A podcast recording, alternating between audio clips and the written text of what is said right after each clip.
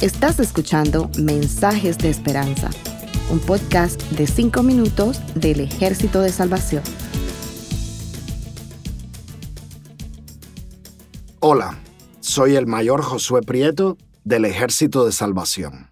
Hace un tiempo atrás preparé un sermón acerca de la misericordia, de cómo mostrar lo que creemos que Dios es, es decir, cómo testificar del carácter de Dios cuando nosotros tenemos misericordia de los que nos rodean. Normalmente durante el servicio de adoración usamos un pasaje que tenga relación con el tema del sermón. El pasaje que se usó ese domingo fue Oseas 6, del 1 al 6, porque es una profecía que termina con las palabras directas de Dios diciendo, lo que yo quiero es misericordia y no sacrificio, conocimiento de Dios más que holocaustos. Pero cuando la soldado que tuvo a, su cargo la lectura bíblica comenzó a leer el pasaje, las palabras de los primeros versículos resonaron en mi cabeza. Me dije a mí mismo, tengo que predicar de este pasaje. A mi esposa y a mí nos gustan los tangos. Es que los tangos tienen una cadencia y una atmósfera especial. Y mis preferencias son amplias. Me gustan los tangos de Gardel, los de Piazzolla, incluso los de Gotham Project. Así que no soy ajeno al tango Volver, compuesto por Alfredo Lepera y Carlos Gardel. Un tango lleno de nostalgia por la ciudad a la que no se ha regresado en muchos años. Me viene muy de cerca porque hace más de 20 años que no he pisado mi ciudad natal. Y 20 años sí son algo. Pero basta de nostalgia y volvamos al pasaje el profeta Oseas está haciendo un llamado para volver nuestros ojos a Dios. No es una recomendación, no es una sugerencia. Si acaso, suena como una orden. Y aunque presenta las tribulaciones por las que el pueblo ha estado pasando, también presenta las promesas. Y entonces, casi si que veamos la relación que hay entre el mandato del primer versículo Oseas introduce una profecía mesiánica acerca de la resurrección, pero lo dice como si fuera a sucederle al pueblo de Dios lo mismo que le sucedió al Mesías. El orden es el mismo de los eventos del Nuevo Testamento. Primero la predicación de Juan el Bautista, vuélvanse a Dios. Después la muerte y la resurrección de Jesús. Hasta la conclusión es la misma, para que vivamos en su presencia, porque ese es el objetivo de la salvación, vivir la eternidad en la presencia de nuestro gran Dios. Pero las coincidencias no terminan ahí.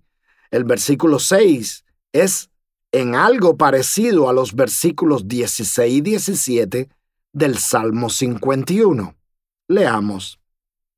Aun si yo te ofreciera sacrificio, no es eso lo que quieres. No te agradan los holocaustos. Los sacrificios que tú quieres son el espíritu quebrantado. Tú, oh Dios, no desprecias al corazón contrito y humillado.